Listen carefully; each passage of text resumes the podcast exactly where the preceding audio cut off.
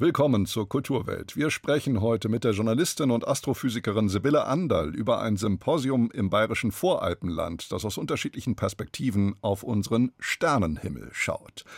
Unsere weiteren Themen der Berlinale-Gewinner Sur l'Adamant, ein Dokumentarfilm über eine schwimmende psychiatrische Tagesklinik in Paris, ist im Kino angelaufen und Toreros, Flamenco-Tänzerinnen, Kastagnetten. In der Kunsthalle München spürt man anhand der Gemälde von Ignacio Zuluaga dem Mythos Spanien und der spanischen Seele nach. Kultur am Morgen auf Bayern 2. Heute mit Knut Kortzen. Musikalisch legen wir uns heute einen ganz besonderen Kimono an, den Gold-Kimono. Denn Gold-Kimono ist der Künstlername eines Niederländers, der Songs wie diesen hier produziert. S-O-O-N, Soon nennt er den Titelsong seines neuen Albums Something Out of Nothing. Und so klingt das, wenn er aus nichts etwas macht. It's snowing outside, it's the middle of March. I got a song rising up from the sun of my heart. We got another good one that'll bring the alarm down. Wrong alarm, don't wanna wake up. Keep me under the charm. About the bank on some swank with a kosher calm. When everything's dead right, you can do no wrong. When everything's dead right, you can do no wrong. I just bought some Ferragamo loafers. I just put some fresh bread in the toaster. Never not too shy to approach her. Life ain't a brochure, let's live in the moment. Feels kinda strange,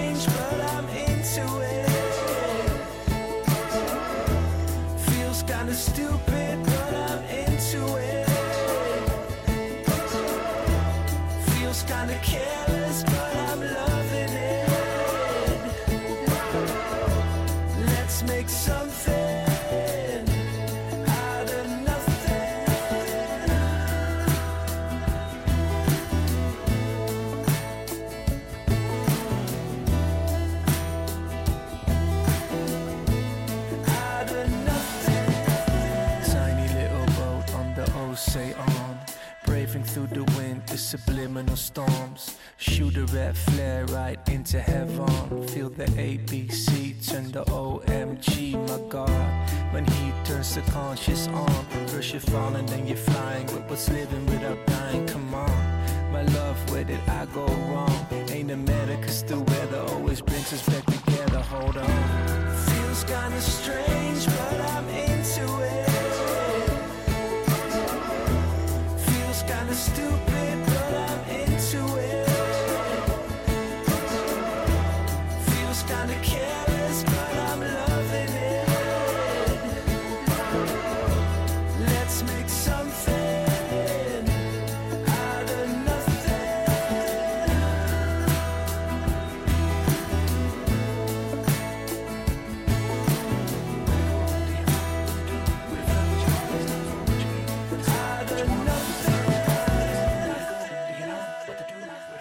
hören Bayern 2, die Kulturwelt. Wer in den 1980er Jahren mit der Musik der neuen deutschen Welle aufgewachsen ist, für den verbindet sich ein Song mit jedem Blick hoch ins sternengesprenkelte nächtliche Firmament. Sternenhimmel von Hubert K. aus dem Jahr 1982 mit seinem berühmten Refrain Ich seh den Sternenhimmel sowie der Zeile O ihr Sterne, lasst mich nicht allein, O Sterne kann denn Liebe Sünde sein. Sternenhimmel der Menschheit, Horizonte der Zukunft heißt ein Symposium unter der Himmelskuppel von Nantes Buch im bayerischen Voralpenland, das heute und morgen stattfindet und an dem auch die Astrophysikerin und Journalistin Sibylle Anderl von der Frankfurter Allgemeinen Zeitung teilnimmt. Mit ihr bin ich jetzt verbunden. Guten Morgen, Frau Anderl. Guten Morgen, Herr Kotzen. Frau Anderl, Sie sind heutzutage die Leiterin des Wissenschaftsressorts der FAZ und Sie sind eine wirkliche Expertin in Sachen Sterne. Sie haben im Fach Astronomie, Astrophysik über Stoßwellen im interstellaren Medium promoviert. Sie haben die Entstehung von Sternen erforscht in Grenoble. Was fasziniert Sie so an Sternen? Na, ich glaube, diese Faszination für den Sternenhimmel, für den Kosmos und für unseren Platz in all dem, das ist etwas, was wir Menschen ja schon immer hatten. Also schon immer haben Menschen in den Sternenhimmel geschaut, schon immer war da diese Frage, was sehen wir da, wie ist all das zustande gekommen, wie wird es sich weiterentwickeln. Und insofern, äh, glaube ich, ist die Faszination dafür etwas, was jeder in einem bestimmten Maß hat. Ähm, mich hat dazu immer noch die Mathematik und die Physik sehr fasziniert. Und insofern ähm, hatte ich immer sehr große Freude daran, das beides auf die Phänomene im Kosmos anzuwenden und insofern Astrophysik zu machen. Mir ist bei der Vorbereitung auf unser Gespräch eingefallen, ein Besuch, den ich in meinem Urlaub kürzlich auf der Insel Bratsch in der dalmatinischen Adria gemacht habe. Da habe ich nämlich eine Einsiedelei besucht, die Eremitage Belazza, die auch mal eine berühmte Sternwarte gewesen ist, ein international beachtetes Mini-Observatorium quasi. Mitte des vergangenen Jahrhunderts verfügte der letzte dort lebende Mönch über ein riesiges Teleskop aus deutscher Produktion, Carl Zeiss Jena, und er korrespondierte mit seinen Kollegen in aller Welt über das, was er da am Sternenhimmel sah. Sogar einen Asteroiden hat er entdeckt, der dann nach ihm oder der Eremitage Blaza genannt worden ist. Ich erzähle das nur deshalb, weil diese Einsiedelei an einem sehr entlegenen, noch nicht allzu lichtverschmutzten Ort steht. Und das sind ja die besten Plätze zur Sternenbeobachtung. Ist Nantes Buch in den Bayerischen Voralpen auch so ein Platz? Ja, absolut. Also das ist ein wunderschöner Platz, um den Sternenhimmel zu beobachten, sofern das Wetter mitspielt. Das ist natürlich bei uns immer so eine etwas risikobehaftete Randbedingung. Aber grundsätzlich ist es da sehr dunkel. Man sieht den Sternenhimmel sehr schön. Und in der Tat ist das ja etwas, was viele Menschen heutzutage im dicht besiedelten Deutschland gar nicht mehr so richtig kennen. Also wie die Milchstraße aussieht, dieses helle Band von Sternen, das unsere Galaxie repräsentiert, das wir von der Seite sehen, daher als Band. Es ist, glaube ich, ganz wichtig, dass wir Menschen uns diesen Blick bewahren und auch dunkle Orte bewahren, denn es ist ja genau, wie Sie sagen, heutzutage die Lichtverschmutzung, die hat uns in eine ganz andere Welt heutzutage gesetzt, als unsere Vorfahren das vor vielen Jahren äh, um sich herum hatten. Also wir sehen heutzutage sehr viel weniger, alles ist sehr viel heller geworden, wir sehen viele Satelliten und insofern ist es ein ganz wichtiges Erbe, dass wir ab und zu noch diese Orte haben, an denen wir ungestört einen Sternenhimmel sehen können. Die Schriftsteller Frank Schätzing und Raul Schrott werden in Nantes Buch reden. Da wird es dann eher um das gehen, was wir und unsere Vorfahren vor allen Dingen in den Sternen gelesen haben, was sie glaubten, dort in den Sternen geschrieben zu sehen. Sie hingegen werden sich unterhalten mit einem Klimaökonomen, Gernot Wagner, über die Frage, und wenn wir einfach die Sonne verdunkeln, worum wird es da gehen? In dem Gespräch wird es um die Idee des Geoengineerings gehen. Also das ist die Überlegung, dass man die Wirkung des Klimawandels dadurch aufhalten kann, indem man das Klima aktiv mit Technologien beeinflusst. Da gibt es verschiedene Wege. Also entweder kann man versuchen, dass man es erreicht, dass Sonnenstrahlung direkt wieder zurückgestrahlt wird in den Raum, also indem man zum Beispiel Aerosole in die Atmosphäre einbringt und insofern nur ein Bruchteil der Sonnenstrahlung die Erde erreicht. Letztendlich so wie bei einem Vulkanausbruch, da hat man das ja auch schon erlebt, dass es dann auf der Erde global kälter geworden ist. Man kann auch überlegen, dass man ansonsten Wolken beeinflusst. Ähm, also das sind alles Überlegungen, die wirklich auf die Sonnenstrahlung abziehen. Und der andere Zweig des Geoengineerings ist, dass man versucht, CO2, also das schädliche Treibhausgas, direkt der Atmosphäre zu entziehen. Das sind Lösungen, die werden schon lange diskutiert, die sind aber natürlich mit großer Vorsicht zu genießen, weil die Folgen nicht klar sind und weil man weiß, dass wir Menschen uns in unseren Fähigkeiten, komplexe Systeme zu beeinflussen, oft überschätzen. Und natürlich die ganz große Gefahr ist, dass wir dadurch alles noch viel schlimmer machen würden. Die Zukunft unseres Planeten steht in den Sternen. Es mehren sich aber aufgrund des Klimawandels, der Klimakrise, die apokalyptischen Stimmen, die sagen, die Zukunft wird fürchterlich werden. Sie stünde unter einem Unstern, um es mit diesem altmodischen Ausdruck mal zu sagen. Wie blicken Sie selbst in die Zukunft? Ja, das ist ähm, eine schwierige Frage. In der Tat wird es uns immer schwerer gemacht, optimistisch in die Zukunft zu schauen. Also der Klimawandel ist natürlich eine ganz massive Krise die alles verändern wird. Wir merken das in diesen Tagen äh, an der zunehmenden Frequenz von Extremwetterereignissen und Naturkatastrophen auf der gesamten Welt. Das ist klar, dass der Klimawandel, der von uns Menschen verursacht wird, da eine wichtige Rolle spielt, auch wenn er natürlich nicht alles eins zu eins erklärt. Aber dass wir da handeln müssen, dass irgendwas passieren muss, das ist klar. Und äh, da mögliche Wege zu diskutieren, ist, glaube ich, ganz, ganz wichtig. Da muss man natürlich immer versuchen, die richtige Balance zu kriegen. Ähm, denn gleichzeitig ist auch immer die Gefahr angesichts der Größe der Probleme, dass eine Resignation überhand nimmt und man sich denkt, naja, wir können ja letztendlich gar nichts mehr verändern an unserem Schicksal. Und insofern ist es, glaube ich, ganz wichtig, dass man versucht, konstruktiv zu diskutieren und sich zu überlegen, was wollen wir, wie soll sich die Erde und die Menschheit entwickeln und Da hilft aber auch wiederum vielleicht ein Stück weit diese astrophysikalische Perspektive auf die Erde als einen Planeten, der letztendlich sehr verletzlich und aber auch sehr schützenswert ist, weil er im Universum so einzigartig ist. Die Journalistin und Astrophysikerin Sibylle Andal war das. Sie wird zu Gast sein auf dem Symposium Sternenhimmel der Menschheit, Horizonte der Zukunft. Heute und morgen in der Stiftung Kunst und Natur nanntes Buch. Frau Andal, ich danke Ihnen sehr für Ihre Zeit und das Gespräch. Sehr gerne. Kulturwelt. Das tagesaktuelle Feuilleton auf Bayern 2. Die Beiträge aus der Bayern 2 Kulturwelt gibt's auch zum Nachlesen in der BR24-App. Außerdem Kulturnachrichten rund um die Uhr auf Smartphone oder Tablet. Schnell, übersichtlich, individuell. Die BR24-App.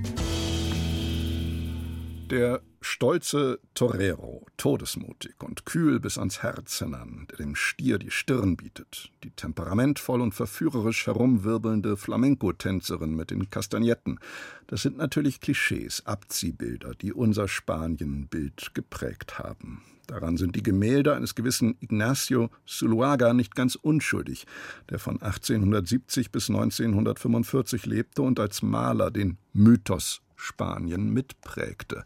In der Kunsthalle München sind nun Zuluagas Werke zu sehen unter dem Titel Mythos Spanien.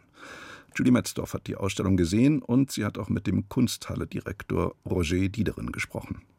Für mich ist da noch so viel zu entdecken. Man kann die hunderttausendste Monet-Ausstellung machen oder mal zeigen, dass man nicht so im Bilde hat. Und da finde ich das hundertmal spannender. Kunsthallendirektor Roger Diederen ist völlig klar, dass er dem deutschen Publikum mit Ignacio Zuluaga einen völlig Unbekannten präsentiert. Dabei war Zuluaga einer der einflussreichsten und bildstärksten Maler seiner Generation, mit vielen internationalen Ausstellungen von Russland über Berlin bis New York. Und er nimmt in der Kunstgeschichte eine klare Rolle ein. Ignacio Zuluaga ist einer der großen Mythenbilder seiner Nation.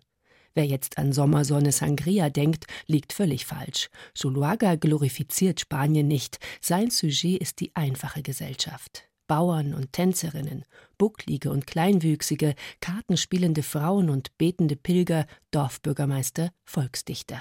Diese Bildsprache, diese extrem expressive Gesichter, die unglaubliche Würde des Hässlichen, der unkonventionellen Schönheit. Das ist für mich, was diese Bilder extrem stark macht.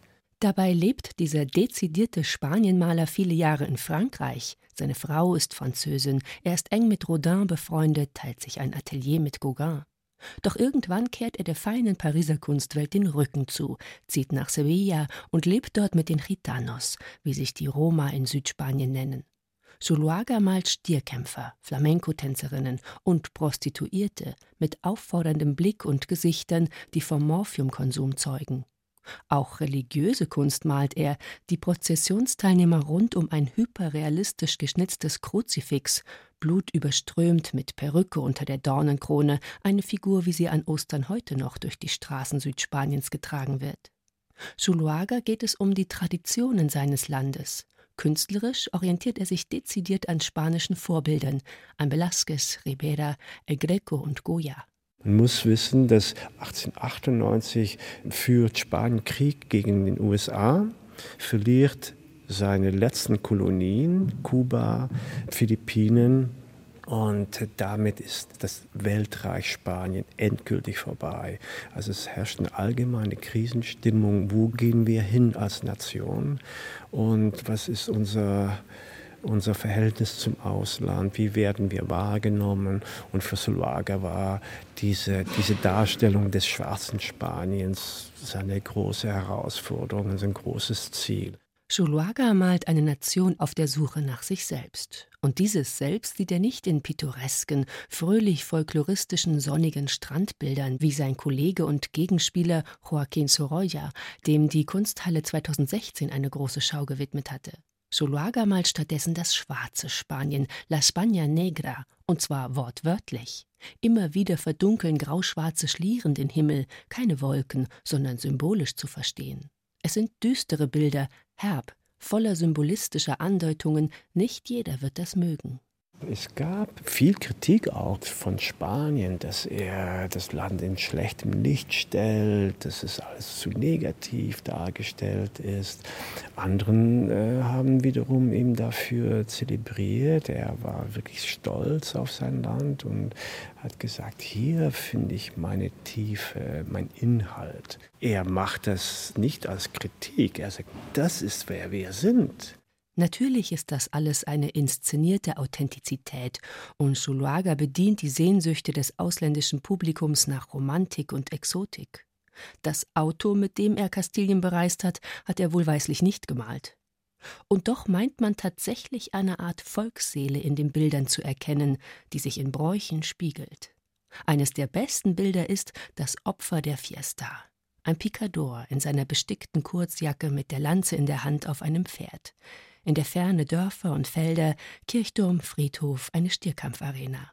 Das Pferd ist ein wahrer Klappergaul, völlig unterernährt, alt, schmutzig, blutverschmiert. Aber der Picador sitzt obendrauf, alt und krumm und mit glasigem Blick, nicht gerade stolz, aber doch irgendwie zufrieden. Bis 4. Februar in der Kunsthalle München zu sehen. Die Ausstellung Mythos Spanien, über die Julie Metzdorf berichtete. 8.46 Uhr mittlerweile. Hier kommt ein weiterer Titel von Gold Kimono, To the Sky.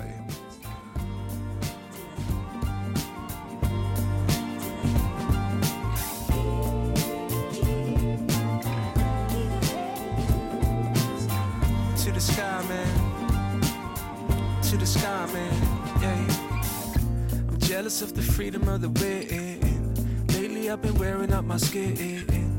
Let's go dancing from within. This year's gonna be the win. Yo, I've been at it with the hammer and the white heat. What's a decade to the bounds of these 12 keys? Sacrifice lives on the road to dreams, but family is held together like stars with ties unseen. Forever looking for the plus and the minuses. When truth dwells like pine trees in the heavy mist. From loved ones to lost ones, they're a part of this. And blood moves like joy when you remember it. They ask me, T, yo, what's life like lately? Well, I got the hang of it, and not even slightly. It takes some courage to turn over your fears. Growth, a blooming flower that is watered with tears, you know.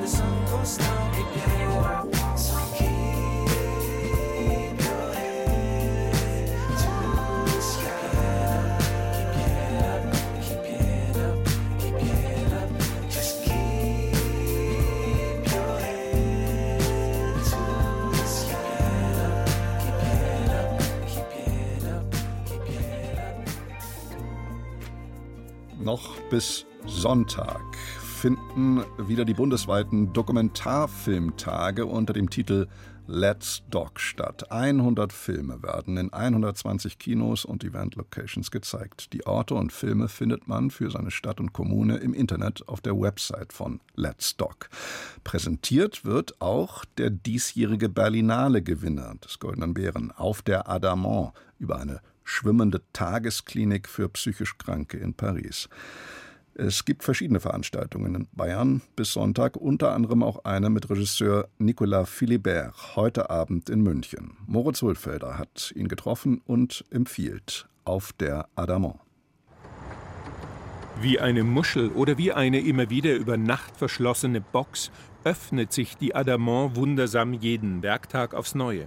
Eine Mitarbeiterin betritt morgens über eine Gangway das mehrstöckige Holzboot und bedient den Mechanismus, der die massiven Fensterverschläge aufklappen lässt.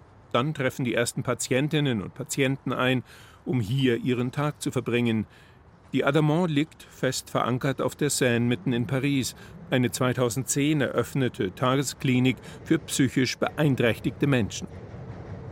Der Dokumentarist Nicolas Philibert, der sich in seiner filmischen Arbeit seit jeher für das komplexe Miteinander in Institutionen interessiert, wie etwa in einer Dorfschule in seinem bisher erfolgreichsten Film Sein und Haben, nähert sich der Adamant mit der Kamera wie ein Besucher, der das Schiff staunend das erste Mal betritt. C'est pas tout à fait une utopie puisque cet endroit existe bel et bien. Die schwimmende Tagesklinik ist keine Utopie, denn sie existiert ja tatsächlich. Ein bisschen utopisch ist sie trotzdem, denn der Ort ist sehr schön, anders als viele andere Einrichtungen der Psychiatrie, die sehr funktionell sind, eher steril eingerichtet, meist fern der urbanen Zentren, nicht zugänglich. Dort werden die Patienten weggeschlossen. Auf der Adamant sind sie mitten in der städtischen Gesellschaft. Und das Boot steht auch zufälligen Besuchern, die gerade vorbeikommen, offen. Das verändert alles. Des patients, mais qui accueillent aussi toutes sortes d'intervenants qui viennent, qui passent. Et ça change tout.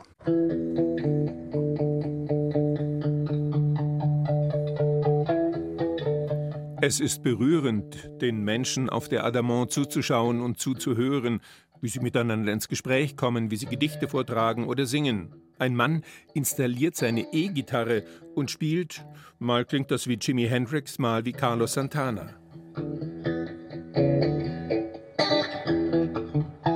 C'est le terme d'ouverture qui convient, ouverture à es ist ein Ort des sich Öffnens. Die Patienten leben nicht eingeschlossen mit ihrer Krankheit. Sie bewegen sich nicht nur im eigenen Kopf, sondern sie können das, was sie umtreibt oder gerade beschäftigt, in die Außenwelt tragen, es kommunizieren. Sie bekommen dort einen Resonanzraum. Psychisch kranke Menschen werden von der Gesellschaft oft in eine Art Unsichtbarkeit verbannt. Viele sogenannte normale Leute haben Hemmungen, sich mit ihnen zu beschäftigen. Der Film versucht zu sensibilisieren für ihre Geschichten, ihre Schicksale, ihre Talente und auch ihren Blick auf uns, auf die Welt überhaupt. Leur vision du monde. Et cette vision du monde, elle est, oui, elle est trop souvent exclue, bannie. Je veux vous parler de l'arme de demain, enfanter du monde, elle en sera la fin. Je veux vous parler. Auf der Adamant ist auch ein Film über Kreativität, über, wie es einmal heißt, die Wirbelstürme im Kopf, über Kunst, über die Faszination eines freien Denkens, das sich nicht an Normen oder gesellschaftlichen Mustern orientiert. Als Zuschauer denkt man nach dem Kinobesuch noch über viele Momente nach, auch über kritische Aussagen wie etwa diese hier über die geforderte Empathie in Bezug auf psychisch kranke Menschen, geäußert von einem ebensolchen Zitat, man versetzt sich in andere hinein und glaubt, man kommt so davon. Nein, es braucht ernsthaftere Bemühungen, soziale oder medizinische Einrichtungen anders im Alltag zu verankern offene Begegnungsräume zu schaffen, wie eben die Adamant. Bei der Berlinale waren die Meinungen über den Film durchaus geteilt. Die einen mochten ihn, weil er Menschen zeigt, denen man stundenlang zuhören könnte, und die anderen kritisierten ihn, weil er diese Menschen in besonders luziden Momenten, ja, ein bisschen ausstellt und eben als außergewöhnlich vorführt. Die Wahrheit liegt in der Mitte. Manche Szenen funktionieren gut, bei anderen steht die Absicht oder Botschaft zu sehr im Vordergrund. Seht her, sie sind auch nicht anders als wir, vielleicht sogar ein bisschen ehrlicher mit sich selbst. Prinzipiell würde man oft gerne mehr erfahren, wie leben diese Menschen, wie geht es ihnen, wenn aus drei Jahren Drehzeit nicht gerade ihre besten Momente herausgepickt werden. Sehenswert ist der Film auf alle Fälle und Nicolas Philibert verspricht umfassendere Perspektiven auf den Komplex Psychiatrie. Demnächst eine Trilogie ist geplant. Auf der Adamant. Heute Abend um 20.30 Uhr kommt der Regisseur Nicolas Philibert in den Rio Filmpalast München und spricht mit der Psychiaterin Gabriele Schleuning. Sie ist die Gründerin und langjährige Leiterin des Münchner Atriumhauses. In Bayern ist der Film neben dem regulären Kinostart außerdem im Rahmen von Let's Dog zu sehen im Filmstudio Kino Eichstätt und am Sonntag auch im Cinevit Kino in Viechtach. Sie hören Bayern 2. Zuletzt wollen wir heute nach Dänemark blicken, denn dort zeigt das renommierte Louisiana Museum of Modern Art derzeit eine Ausstellung zur russischen Punkband Pussy Riot. Velvet Terrorism, also samtener Terrorismus. Pussy Riots Russia ist die größte Präsentation ihrer Arbeit bisher. Ihre charakteristischen bunten Sturmhauben und eindringlichen Protestsongs sind dabei ebenso präsent wie ihre kompromisslose Kritik am Angriffskrieg gegen die Ukraine. Julia Weschenbach hat mit dem Pussy Riot Gründungsmitglied Maria Aljochina gesprochen. Genauso laut, schrill und bunt wie die Proteste des Punk-Kollektivs Pussy Riot ist auch die Schau über die Gruppe in Dänemark. Durch eine Glastür gelangen die Besucher in eine Collage, die die Jahre des Protests gegen Putins Russland chronologisch erzählt. In Bildern, die mit bunten Klebestreifen an knallbunten Wänden befestigt sind. Daneben haben Mitglieder von Pussy Riot deren Geschichte gekritzelt.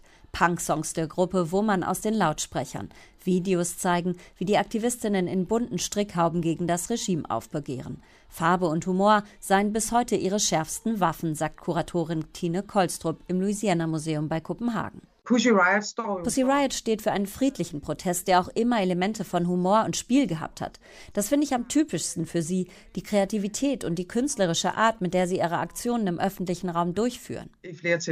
Pussy Riot trauen sich zu provozieren. Auf einem riesigen Video zu Beginn der Ausstellung steht eine Aktivistin auf einem Stuhl, entblößt ihre Vagina und pinkelt auf ein Bild von Wladimir Putin.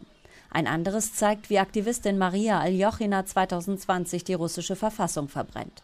Für Pussy Riot haben diese Aktionen teils krasse Konsequenzen, wie Tine Kolstrup erklärt. Pussy